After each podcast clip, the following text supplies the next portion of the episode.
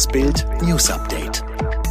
Es ist Samstag, der 1. Mai und das sind die Bild Topmeldungen.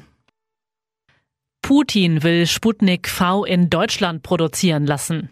Erste Urlauber zurück auf Sylt. Weitere Bundesländer lockern Corona-Regeln für Genesene und Geimpfte. Sein Impfstoff Sputnik V ist dem russischen Präsidenten Wladimir Putin ganz besonders wichtig. So wichtig, dass der Kreml jetzt einen Trick anwenden will, um das miese Image aufzupolieren. Jüngst schickte Moskau seinen Botschafter in Deutschland zum Treffen mit Spitzen des Bundesgesundheitsministeriums. Ziel der Aktion?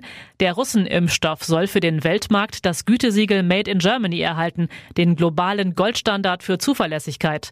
Denn das Kreml-Serum hat, gelinde gesagt, nicht den besten Ruf. Nun also soll Deutschland helfen, den Impfstoff nicht nur von Russland kaufen, deutsche Sputnik-Werke müssen her. Die sollen ausdrücklich für den Weltmarkt produzieren. Auf dass der Stempel Made in Germany darauf prangen möge.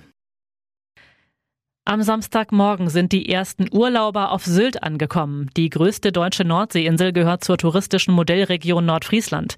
Unter strengen Auflagen wird der Tourismus wieder hochgefahren. Die ersten Autozüge brachten am frühen Morgen zunächst nur wenige Fahrzeuge auf die Insel. Wir rechnen in den kommenden Tagen mit einem erhöhten Reisendenaufkommen, sagte ein Sprecher der Deutschen Bahn. Am Freitagabend haben Urlauber aus ganz Deutschland mit ihren Wohnmobilen am Hafen auf Römö geparkt, um am Morgen mit einer der ersten Fähren nach Sylt überzusetzen, sagte Tim Kunstmann, Geschäftsführer der Sylt-Fähre, die zwischen Sylt und der dänischen Nachbarinsel Römö pendelt. Passagierflugzeuge brachten Urlauber aus München und Frankfurt am Main auf die Insel. Die Corona-Regeln für Geimpfte und Genesene werden in weiteren Bundesländern gelockert. Auch Nordrhein-Westfalen und das Saarland stellen sie nun mit Menschen mit negativen Corona-Tests gleich. Bedeutet, beim Einkaufen oder Friseur braucht man keinen negativen Test mehr. In Baden-Württemberg steht die Neuauflage der Koalition aus Grünen und CDU. Beide Seiten haben sich sieben Wochen nach der Wahl darauf geeinigt, zusammen weiter zu regieren. In einer Woche stimmen noch die jeweiligen Parteitage über den Koalitionsvertrag ab.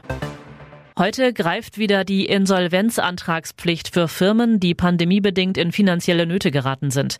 Die Corona-Sonderregelung ist ausgelaufen. Die Bundesregierung rechnet nicht mit einer Insolvenzwelle, Experten dagegen mit einem deutlichen Anstieg.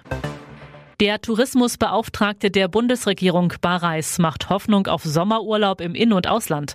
Dem Tagesspiegel sagte er, dass das mit entsprechenden Vorkehrungen gut möglich sein werde. Dabei setzt Bareis vor allem auf den europaweiten digitalen Corona-Impfpass und das Testen. Alle weiteren News und die neuesten Entwicklungen zu den Top-Themen gibt's jetzt rund um die Uhr online auf Bild.de.